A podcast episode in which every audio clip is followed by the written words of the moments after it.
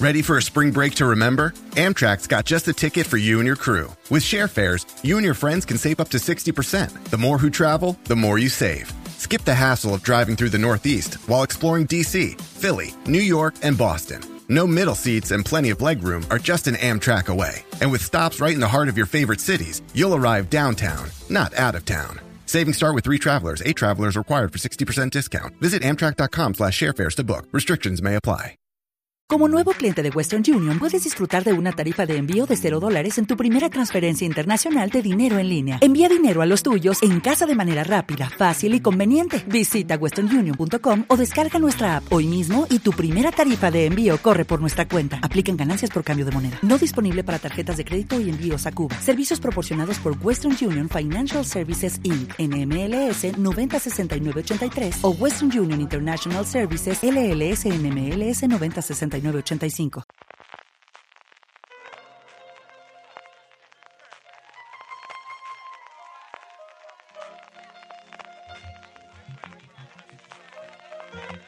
Estás escuchando Fuera de Series con CJ Navas.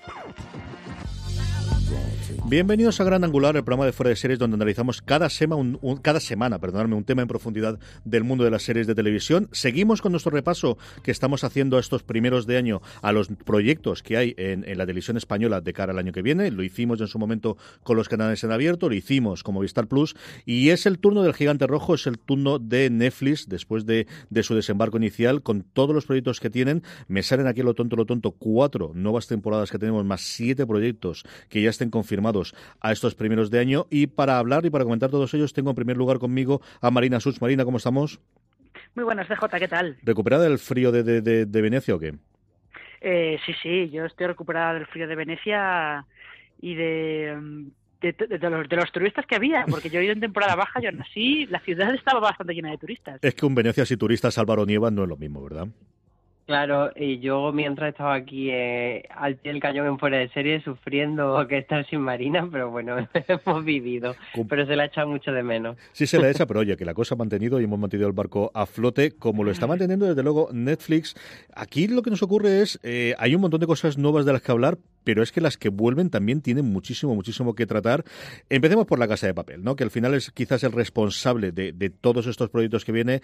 Este éxito, mm, desde luego que Antena 3 no se lo esperaba y que ha sido más allá de las fronteras, bueno, pues el que ha colocado de alguna forma la ficción y yo me maligno que parte de la responsabilidad por el cual va a tener tanto el centro de producción como la nueva oficina de representación en, Europa de, Netflix viene derivado del, grandísimo éxito que ha sido este Money Heist, que es como al final se conoce por, eh, internacionalmente la Casa de Papel Marina tiene toda la pinta, la verdad, y no solamente por el fenómeno que ha sido la Casa de Papel, sino porque realmente eh, están produciendo mucho. Netflix está empezando a, desarrollar muchos proyectos eh, en España con talento español y al final tenían que terminar abriendo aquí una, una oficina de producción. Hay que tener en cuenta que esa apertura entra dentro de, de una expansión de las oficinas de producción que, que hizo o que está haciendo la plataforma desde el año pasado, porque tienen una nueva en, en Nuevo México, por ejemplo, creo que tenían otra nueva también, eh, tienen otra nueva en Europa, pero ahora mismo no recuerdo dónde, o sea que están, están expandiendo sus sedes de producción y teniendo en cuenta el éxito que han tenido con la Casa de Papel y con Élite, pues eh, tenía que acabar cayendo la oficina en España. Álvaro, esto, esto es lo que marca.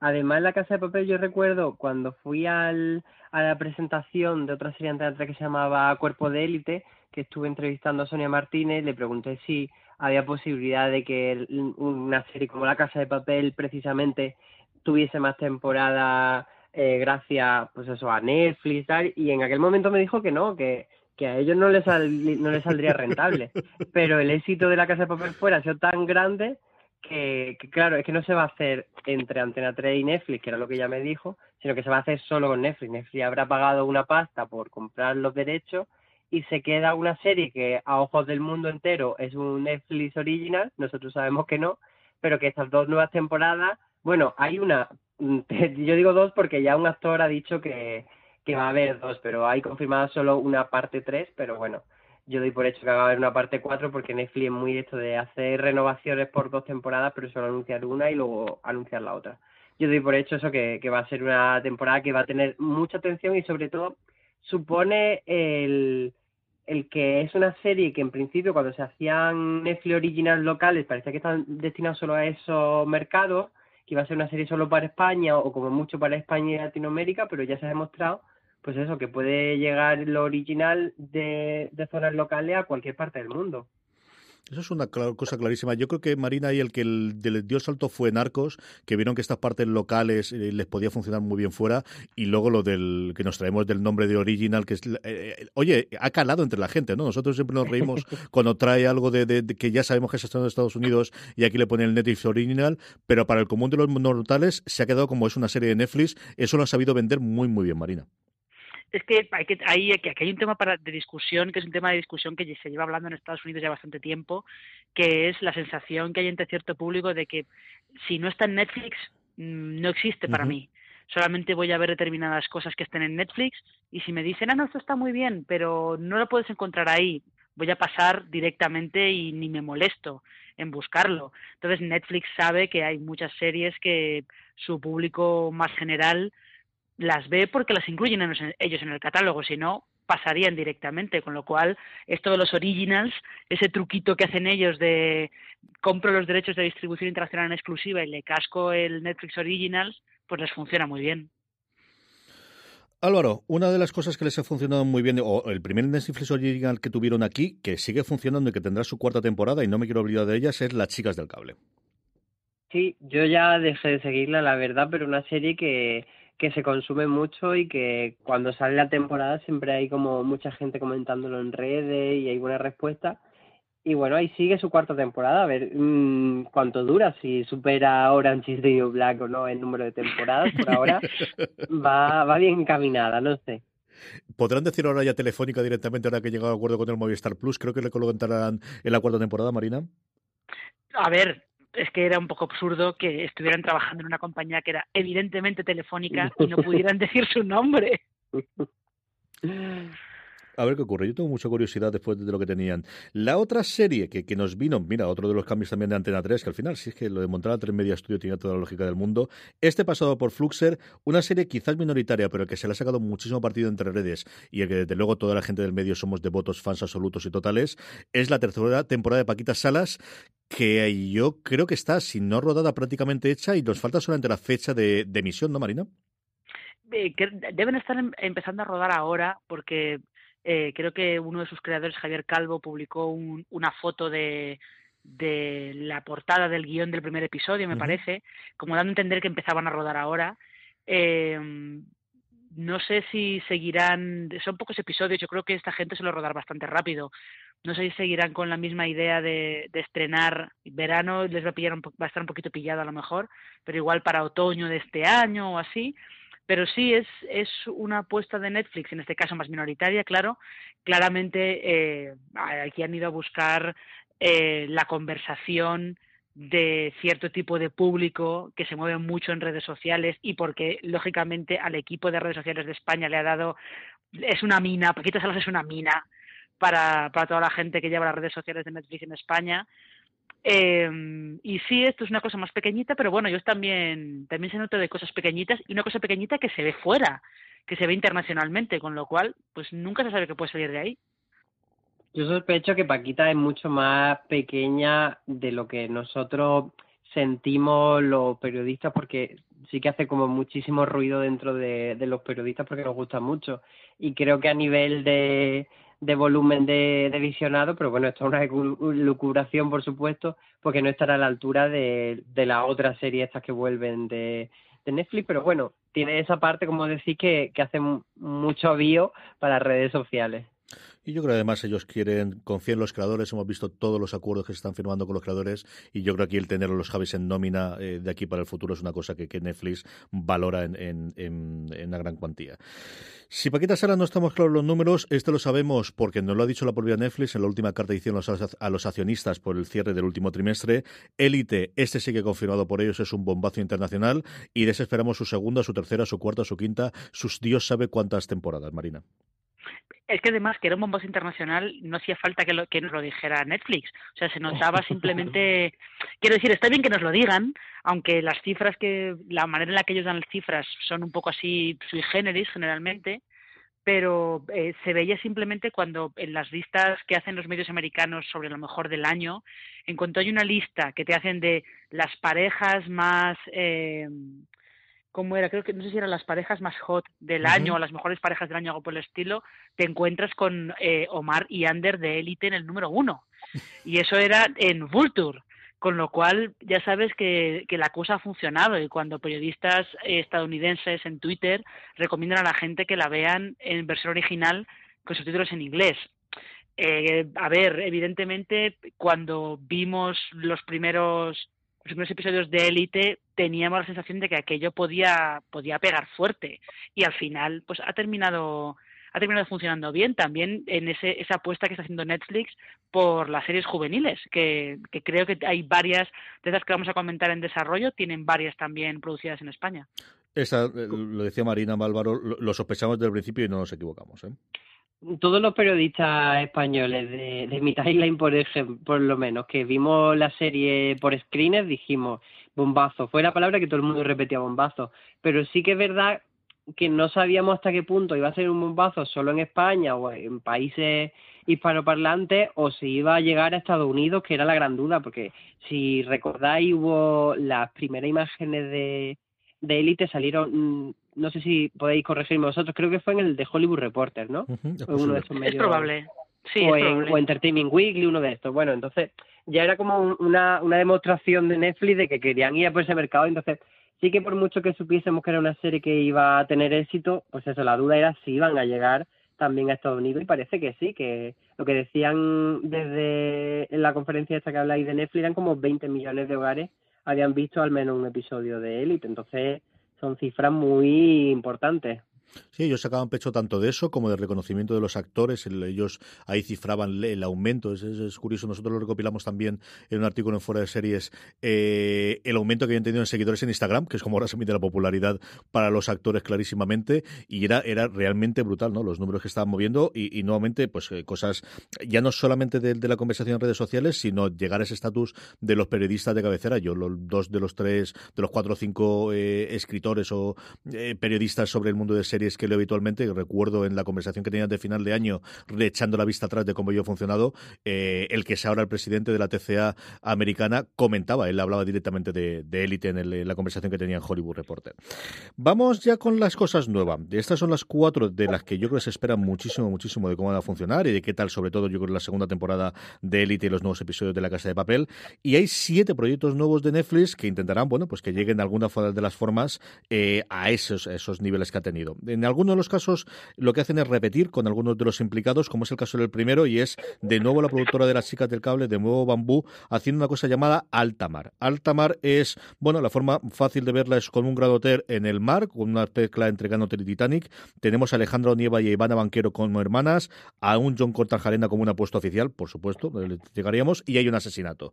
Eh, rellenan el elenco, completan el elenco un grandísimo José Sacristán, Eloy Azorín, Félix Gómez, Tamar Novas, Natalia Rodríguez o Manuela Vallés. Ocho episodios, está confirmada el estreno del 2019. Esta es una serie que le puede funcionar muy bien a Netflix y una de estas producciones de época que también sabe hacer bambú, Marina. Sí, es lo que es lo que eh, con lo que ellos eh, han ido creando la productora, ¿no? Han ido haciendo grande la productora con estas series que les funcionan muy bien. Eh, luego hemos visto que hay veces que confían demasiado en que la fórmula les funciona bien, que es lo que les pasó con tiempos de guerra, por uh -huh. ejemplo.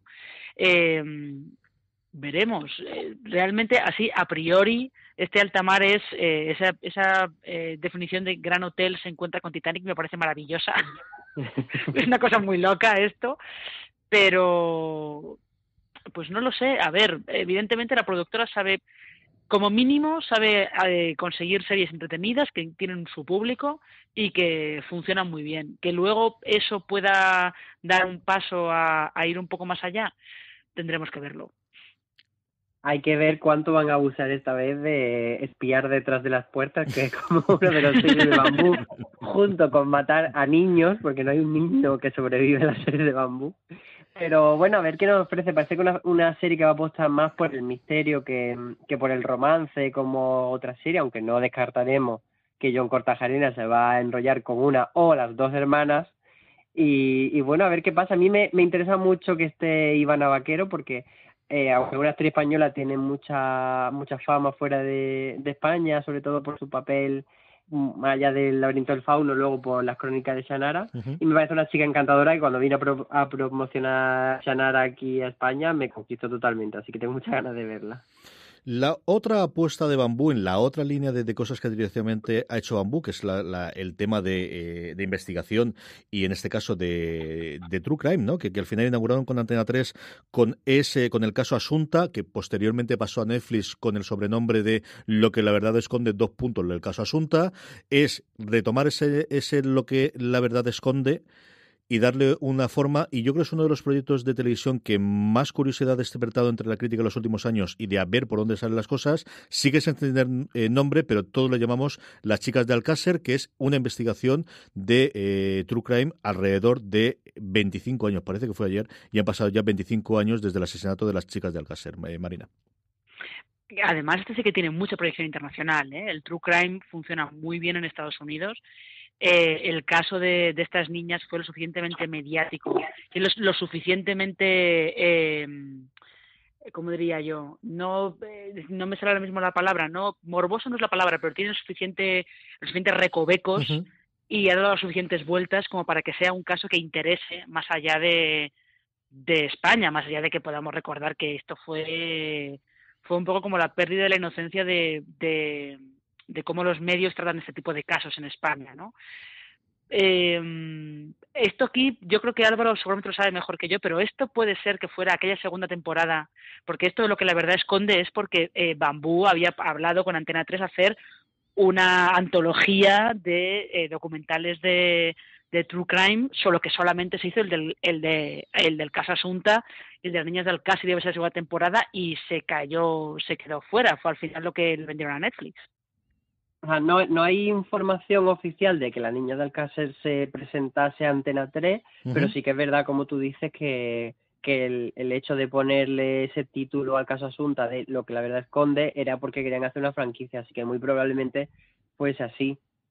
A mí me llama la verdad mucho la atención y yo estoy con, totalmente con lo que dice Marina, que creo que, que puede haber como dos, dos fenómenos paralelos con esto, que por un lado en España nos sirva pues para reflexionar sobre algo que conocemos mucho, pero ahora con el paso del tiempo echa la vista atrás, incluso comparar cómo se, porque yo creo que va a tener bastante de, de examen de conciencia de los medios, eh, verlo ahora pues con cosas que han pasado en la actualidad como el caso Julen, etcétera, compararlo por ahí, pero que luego eh, fuera de España que no se conozca el caso de la niña Alcácer puede haber un boom en Estados Unidos y en otros países bastante fuerte cuando conozcan todo lo, lo, que implica este caso.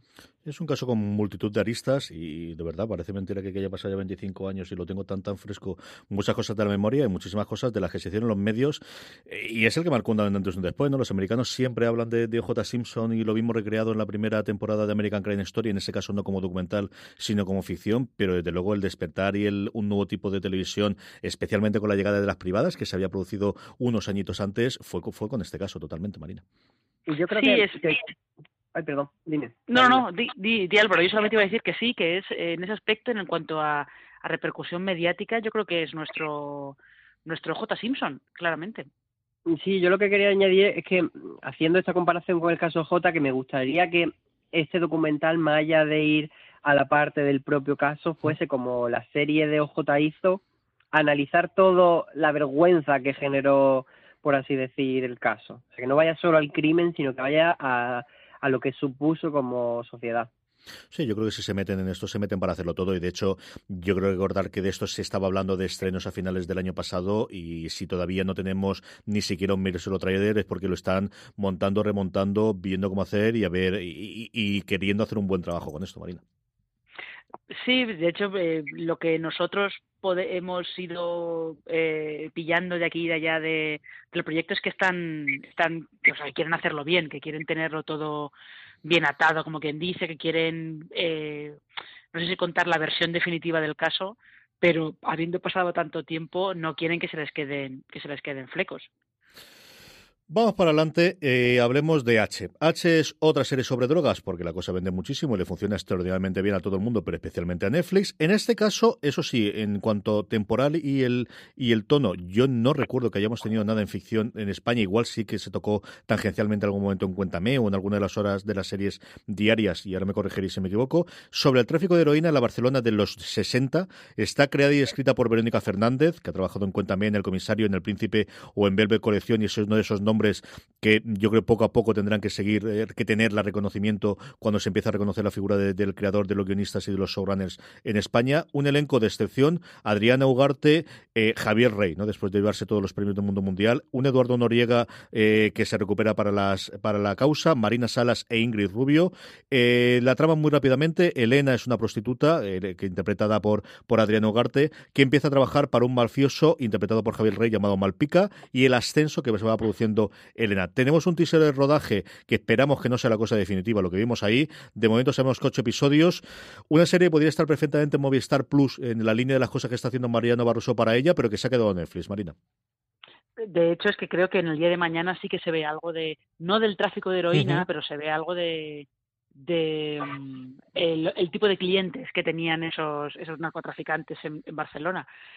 La verdad es que lo de los narcos, eh, del tráfico de drogas, todo eso le está, como bien dices, le está funcionando a Netflix muy bien y a mí lo que lo que me sorprende es que Javier Rey está otra vez como capo de drogas, aunque esté ahora en una serie de época, como que está, aquí combina eh, los dos trabajos que lo han hecho más conocido, ¿no? Velvet Colección y Fariña, juntos. es Velvet, sí, eso sería una gran definición. Yo de, esta serie lo que quiero hablar es del infame teaser ese que lanzaron, que se les debería caer la cara al suelo de vergüenza. O sea, para quien no lo haya visto, lo cuento. Es eh, entran los actores al plató de la serie y entonces le graban como teniendo su reacción, pero una reacción más falsa que un duro de madera, como con una sonrisa fingida, como si eso fuese, como no sé, el primer día que ves Disneylandia con ocho años y es como, mira cariño, por favor, una cosa es que hagáis esta piecita y otra cosa ya es que nos toméis por tontos. Entonces espero que la serie vaya por otro lado y que esto lo dejemos a un lado y que la serie esté bien. Eh, vamos a la sección de Alex Pina. Tenemos dos proyectos más allá de la Casa de Papel. El primero, el que menos conocemos de, inicio, es Sky Rojo, sí, así, mezclando palabras en español y en inglés, que es un drama de acción femenino y lo que sabemos es que está Alex Pina escribiendo los guiones o de alguna forma produciendo y poquita cosa más, al menos que sepa yo. Marina, ¿tú seguro que sabes alguna cosa más? Eh, la verdad es que yo tampoco sé, tampoco sé gran cosa. No he estado muy atenta a este proyecto desde que, aparte de, cuando se anunció que se ponía en marcha, lo que sí que llama la atención es que evidentemente el éxito de la Casa de Papel lo que ha hecho ha sido eh, catapultar a Alex Pina hacia el estrellato de los showrunners a los que hay que tener en cuenta internacionalmente, ¿no? Para, para los medios internacionales, porque cuando yo estuve en, el MIPCON de Cannes en octubre, había un panel sobre sobre creadores eh, que tenían mucho éxito internacionalmente y estaban el creador de Narcos, uno de los guionistas de Young Pope, y luego estaba Alex Pina. O sea que es lógicamente y que tenga ser el primero de los guionistas españoles en tener un lo que llaman un overall deal con Netflix, pues eh, llama mucho la atención. Esto que dicen que es un drama de acción femenino, eh, pues no sé, yo estoy esperando que sea una cosa tipo la versión en femenino y española de los mercenarios. Quiero, a ver si son capaces de hacer. No, te quiero decir, vis a vis, vis a vis, en la segunda temporada tuvo algunos momentos en los que Macarena parecía Sidney Bristow, así que espero que vaya por ahí. A mí me parece que, que sí, que tiene que, que ir un poco, eh, no sé de qué irá, porque no hay más información que la de drama de acción femenino, pero tiene que ir un poco en la línea que ha marcado tanto Vis como La Casa de Papel con sus personajes, pues el de Úrsula, el de Alba y tal, y tiene que ir por ahí. Mm, yo cuando salió la noticia de esta y de la otra, como tienen los dos eh, nombres con palabras en inglés de colores, dije, uy, a ver si es que esto va a ser el mismo el mismo proyecto que le han cambiado el nombre, pero no me confirmaron en Vancouver el universo, que no. el, universo cinemático de, de, Alex Pina en Netflix. Sí, sí, así para hacernos un que le falta el azul y poco más, ¿eh? O sea, tenemos rojo, sí, tenemos blanco. Sí, entre la marea amarilla, el rojo. pero no, me confirmaron que eran dos proyectos diferentes. ¿Tú lo ves entonces un drama de acción femenino por Alespina, Marina? ¿Crees que esto puede funcionar bien? Sí, puede funcionar bien. Eh, ese, como, como comenta Álvaro, en Vis a Vis y en La Casa de Papel ya hemos visto que pueden hacer thriller sin problemas y thriller además de meterse en plan de sin ningún tipo de complejo y de hacer todo tipo de giros locos. O sea, que, que puede salir, que sea una cosa, que esto de drama de acción sea como un código para decir que es para ser una serie de militares. Bueno, te quiero decir, compro sin ningún problema. Álvaro, ¿tú lo ves? Sí, o incluso una especie de MacGyver con mujeres, no sé, puede ser muchas cosas, pero, pero bueno, como por lo que sabemos lo compro, ya veremos a ver. Vamos a seguir, nos queda la otra serie del Despilna, un par de proyectos más y luego que hablemos un poquito de, cómo funciona Netflix. Antes de eso vamos a hacer eh, nuestro agradecimiento a nuestro patrocinador de la semana. El equipo del FBI que investiga los tatuajes de la misteriosa Jane Doe lo va a tener complicado en la cuarta temporada de Blindspot. Jane se convertirá en una bomba de relojería que puede destruirlo todo desde dentro, incluida ella misma. Blindspot continúa explorando la identidad de esta misteriosa mujer que apareció en Times Square con amnesia, desnuda y con el cuerpo repleto de crípticos tatuajes. Malas noticias. Te estás muriendo. Si creías conocer Blindspot, encontraremos una cura. Esto. Es que no conoces a Jane. Sí, tengo que decirle que le quiero y fingir ser Jane. AXN te presenta la nueva temporada de Blindspot. Lo has conseguido. Te has infiltrado en el FBI. El jueves 7 a las 11 menos 10 de la noche, estreno en exclusiva. Eres Remy. Intenta detenerme. En AXN. Ya sabéis, el próximo jueves 7 de febrero a las 22.50 horas, estreno de la cuarta temporada de Blindspot en AXN. Y además, ya podéis disfrutar de la primera, segunda y tercera temporadas de Blindspot en AXN Now. Estamos ya de vuelta y como os decía antes, eh, teníamos esa primera serie de la espina, que era la del rojo, Sky Rojo, pero teníamos otra que era Mentiras Blancas, pero en inglés, White Lies.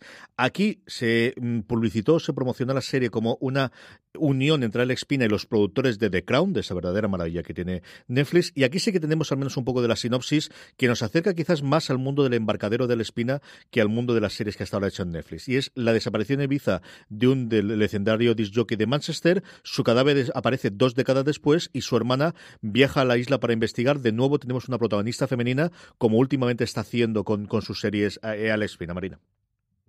Lo que pasa es que esto aquí también, con eso de que eh, trabaja junto a los productores de The Crown y me imagino que a lo mejor hay algo de algo de dinero de alguna productora británica o algo por el estilo. Esto da un poquito la sensación que es entra también dentro de esta tendencia que hay en, en las ficciones británicas y alemanas también de ambientar series en Baleares. Como hay un montón de, de británicos que pasan sus vacaciones en Ibiza, pues ellos de vez en cuando hacen series hacen series ahí. ¿Acordás de aquella Mad Dogs que estaba ambientada en Mallorca, por ejemplo? Sí, a mí mm, me consta además que fueron los productores de The Crown los que llamaron a Espina y a Vancouver para decirle que querían hacer algo con ellos. Y tiene la pinta de eso, que han buscado como algo que sea reconocible para varios países. Y sí que Ibiza, pues, es como una una isla que, que tiene mucha gente en mente. Y, y, bueno, a ver qué nos sale de esta producción así de misterio. También hablaba mucho cuando se comentó el proyecto que, que esta hermana del DJ que va a la isla para investigar, pues que se va a volver un poco embaucada por el mundo de la noche, de las drogas y afectada un poco por eso. Así que a ver hacia dónde va la serie. Mm, sí que pinta como un poco más hacia el embarcadero y Sky Rojo más hacia la casa de papel. Pero bueno, son solo conjeturas nuestras. No, de estas, y además lo curioso de dos no tenemos nada del casting a las alturas que estamos después de haberse anunciado los proyectos Marina. Eh, ya, eso sí que es un poco es un poco extraño. Tampoco se sabe nada de Sky Rojo, no hay no hay casting. En este caso, como dice Álvaro, no hay ni siquiera una sinopsis de qué puede ir. Bueno, probablemente eh, probablemente Alex Pina estará el más liado con la producción de la tercera temporada de La Casa de Papel, o incluso, como decía antes Álvaro, no sería nada extraño que aquí les hayan encargado rodar a lo mejor 16 capítulos y que luego Netflix lo emitan dos tandas de 8 y diga que es parte 3 y que la va por una parte 4 de otros 8 y que eh, se estrena poco después, como hacen un poco con las chicas con las chicas del cable. O sea que seguramente hasta que no se acabe la producción de la casa de papel no veamos, no sepamos algo más de ni de White Lies ni de la otra serie que tiene que tiene Vancouver en desarrollo. Vamos con la siguiente eh, que tenemos. Eh, luego comentaremos un poquito cuál de estas nos parece mejores y peores, pero yo ya me adelanto yo y este es el proyecto que más me atrae, al menos sobre el papel de, de lo que tiene Netflix, es Alma. Alma es un drama adolescente sobrenatural, creada por Sergio G. Sánchez, que fue guionista del Orfanato y del Secreto de Marrobón, también eh, con guion de Teresa de Rosendo, es la que hemos eh, visto en el guion de Sweet Home o de UCO, y de Paul Penn, con el brillo de la luciérnagas y el aviso. La sinopsis es que Alma es una chica que despierta en el hospital sin recuerdo de su pasado ni del accidente de autobús que la llevó a esa cama y en el que murieron la mayoría de sus compañeros de instituto. Sus padres son para ello unos desconocidos y empieza a sospechar que tratan de convertirla en alguien que no es. Producida por Verena Tienza, que ha estado en Jurassic World, El Reino Caído y El Secreto de Marrocos, como hemos dicho antes, Sandra Hermida y Jesús de la Vega. Bueno, pues un paso más de este tipo de cosas que también hace Netflix. Antes hablábamos de la cantidad de series de eh, adolescentes que tiene y también el mundo sobrenatural, también, bueno, con esa patita que tiene en Dark y en otras series fuera de Estados Unidos, que es otra de las cosas que le ha funcionado extraordinariamente bien. Me viene ahora La Maldición de, de Hill House y un montón de cosas más, y especialmente películas de terror en los últimos tiempos. Una mezcla de géneros que está haciendo especialmente bien en los últimos tiempos Netflix. Sí, aquí es curioso porque mm, en la sinopsis tal como aparece, no vemos dónde va a aparecer esa parte sobrenatural, pero bueno, pinta por eso que tú dices, eh, muy por un lado por el lado team, por otro por el sobrenatural, que lo hemos visto pues en The Innocent, en Sabrina, etcétera, es como un, un cóctel que a Netflix le está gustando mucho y que parece que a su público adolescente o no tan adolescente, porque luego cuando salen los datos reales de, quién ve la serie adolescente, estamos ya la gente, la del treintena o, más adelante. Pero, pero eso, que parece que es un cóctel como que llama mucho la atención y sobre todo este proyecto, eso que tiene un guionista como aquí en el papel de creador mm, muy reconocido y unos productores que llevan haciendo las películas más exitosas del cine, sobre todo por esa parte como más de de, de sobrenatural y tal que son bastante fuertes. Entonces, a ver qué sale. Marina, una Netflix que está convirtiéndose en máquina de crear estrellas juveniles y aquí nuevamente no tenemos el casting, pero este va a estar bastante, bastante disputado. ¿Quién puede interpretar a esta alma? A lo mejor se van a, buscar a gente semi desconocida. Acordaos que en Élite realmente eh, menos los tres que habían aparecido antes en la Casa de Papel, no, eran, no era un reparto de gente especialmente famosa, ¿no? Lo que pasa es que esta, esta alma, eh, estando Sergio, Sergio Sánchez por ahí detrás, esto probablemente, yo creo que va a haber por ahí posesiones, va a ser una historia de posesiones y de fantasmas y cosas por el estilo, y en realidad va a ser un drama disfrazado de, de misterio sobrenatural, un poco en la línea también de la maldición de Hill House, en la línea del orfanato, que era un drama sobre un trauma que tenía esta esta mujer que interpretaba en Rueda, pero que estaba contado como si fuera una historia de fantasmas y de apariciones. A mí me da la sensación de que va a ir más por ahí. Y esto, eh, para la ficción española, puede ser curioso porque mm, eh, series con tintes sobrenaturales de este estilo, ahora mismo lo único que me viene a la cabeza es ¿hay alguien ahí?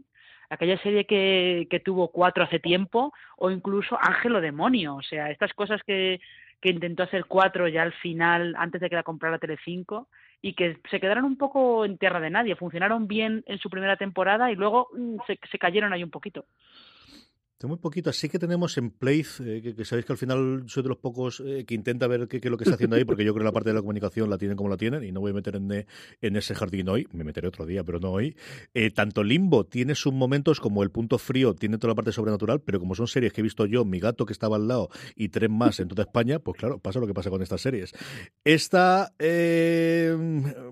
a ver, a ver qué es lo que ocurre, a ver lo que ocurre con, este drama.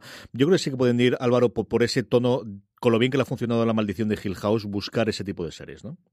Sí, tiene toda la pinta que va a ir por ahí y de hecho el guionista cuando salió el, el comunicado decía que, que era una serie como que tocaba mucho los temas que él había tratado en sus pelis, como, como apuntaba Marina, sobre el viaje de la infancia a la madurez, el umbral entre la vida y la muerte, entonces como que que va a haber un poco de eso, del orfanato de Marrobón aquí y que pinta que, va a ser en esa línea de, ese gran éxito que ha sido Hill House.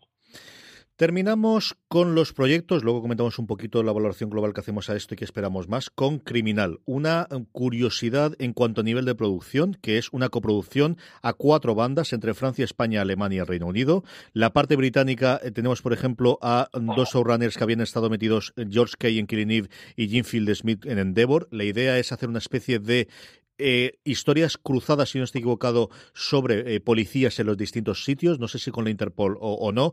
El equipo español es espectacular. Tenemos un Mariano Barroso salido del día de mañana antes de meterse en su siguiente serie de Movistar Plus, un Mariano Barroso que al mismo tiempo, si yo no recuerdo mal, sigue siendo presidente de la Academia de Cine ahora que nos queda nada, un poquito para, para los Goya, como director y coproductor ejecutivo y luego como guionistas, ni más ni menos que Alejandro Hernández y a, Manuel Martín Cuenca con una trayectoria brutal y más recientemente, quizá lo más conocido suyo haya sido el autor este es uno de estos proyectos que nos llamó mucho la atención cuando eh, tuvieron la nota de prensa, que hace ya unos meses, Marina, y no hemos vuelto a saber absolutamente nada, ni de casting, ni de fecha de estreno, ni de cómo va a ir la historia.